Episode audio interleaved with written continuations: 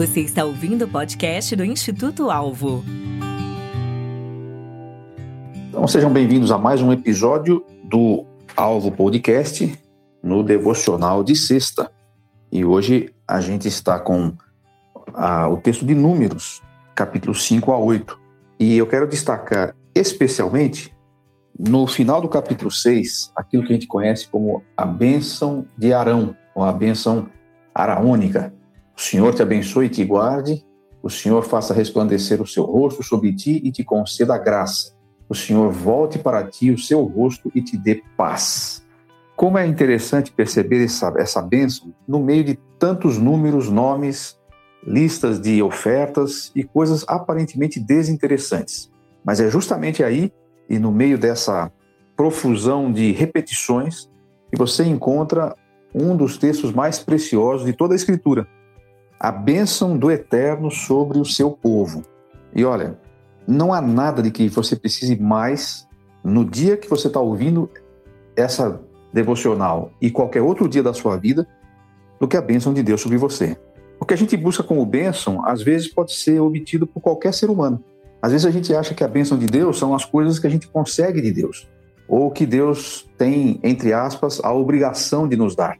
A gente não percebe que muito daquilo que a gente espera que Deus nos dê, talvez outras pessoas possam nos dar. Um novo emprego, um novo carro, uma nova casa, as férias do sonho, o marido ideal, a esposa especial. Bom, muita coisa que a gente pode conseguir por nós mesmos, como a gente costuma dizer, a gente chama de bênção.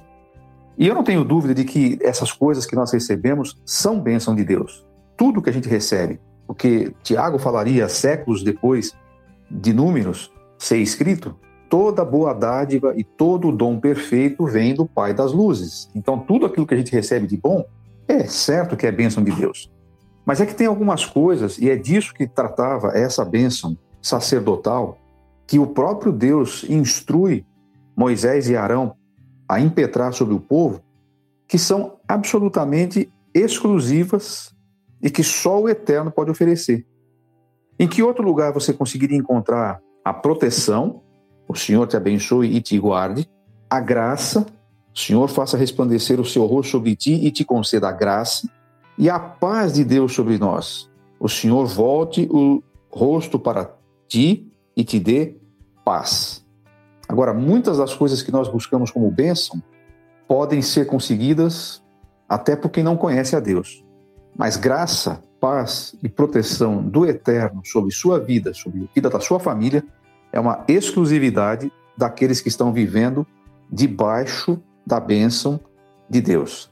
E você observou que essa bênção tinha que ser dada em nome do Eterno, pois foi isso que ele disse.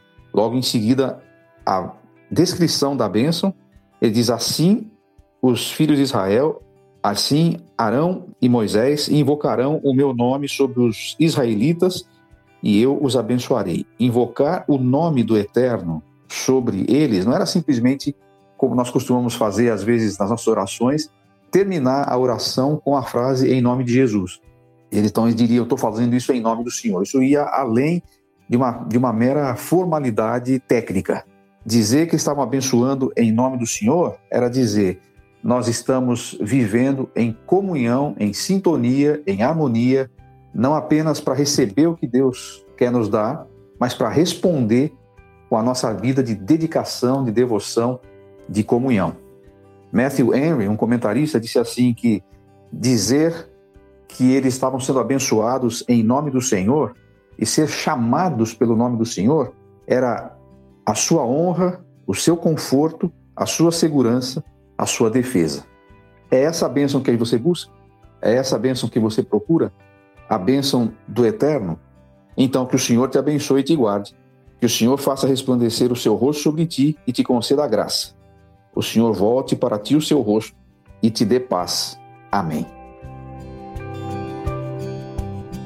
Instituto Alvo, equipando para a vida e ministério. Conheça os cursos, livros e programas de mentoria do Instituto Alvo, visitando nosso site www.institutoalvo.com.br. Esperamos você no próximo episódio.